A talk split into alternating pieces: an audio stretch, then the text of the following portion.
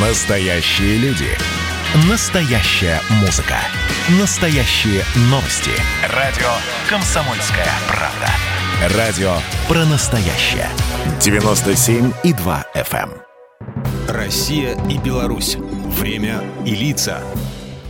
Здрасте, здесь Бунин, и сегодня я про пионеров. Ну да, все верно, много лет назад страна отмечала День пионерии. Оставим в стороне идеологию того времени, да и нынешнюю. А просто вспомним, что много десятилетий тому назад надежды на то, что ребята с красными галстуками на груди не подведут, оказались вполне реальными. Пионеры не подвели. До войны это были самые обыкновенные мальчишки и девчонки. Учились, помогали старшим, играли, бегали, прыгали, разбивали носы и коленки. Но когда пришел час, они показали, каким огромным может стать маленькое детское сердце, которое горит любовью к родине. На хрупкие плечи многих девчонок и мальчишек легла тяжесть невзгод, бедствий и горя военных лет. Маленькие герои большой войны. Рядом со старшими сражались и белорусские ребята. В 12 лет Тихон Баран повторил подвиг Ивана Сусанина, когда фашисты сожгли байки, родную деревню Тихона. Он завел карателей в незамерзающее болото Ружанской пущи под пули партизан. Брестская крепость первой приняла на себя удар врага.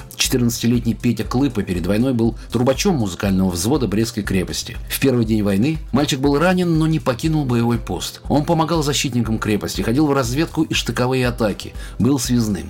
Там же, в Брестской крепости, прославилась Нюра Кижеватова. Юная защитница помогала перевязывать раненых, а через полгода ее семья была расстреляна на 26-м километре Ковельского шоссе. Когда командование Брестской крепости приняло решение вывести детей, Валя Зенкина просила оставить ее с бойцами, но приказ есть приказ, и бороться с врагом она продолжала уже в партизанском отряде наравне со взрослыми. В деревню, где жил Марат Козей, ворвались немцы. Он стал разведчиком в штабе партизанской бригады, проникал во вражеские гарнизоны, минировал железные дороги, участвовал в боях, проявляя отвагу и бесстрашие. За мужество пионер Марат Козей был посмертно удостоен звания Героя Советского Союза.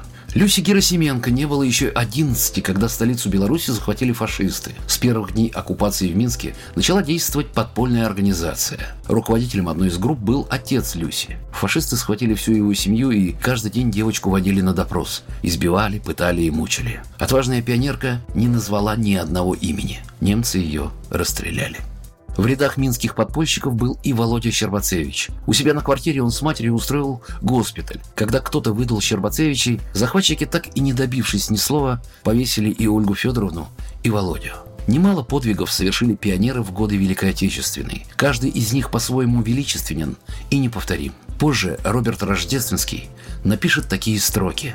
«Не щадя себя в огне войны, не жалея сил во имя Родины, дети героической страны были настоящими героями». Программа произведена по заказу телерадиовещательной организации Союзного государства. Россия и Беларусь. Время и лица.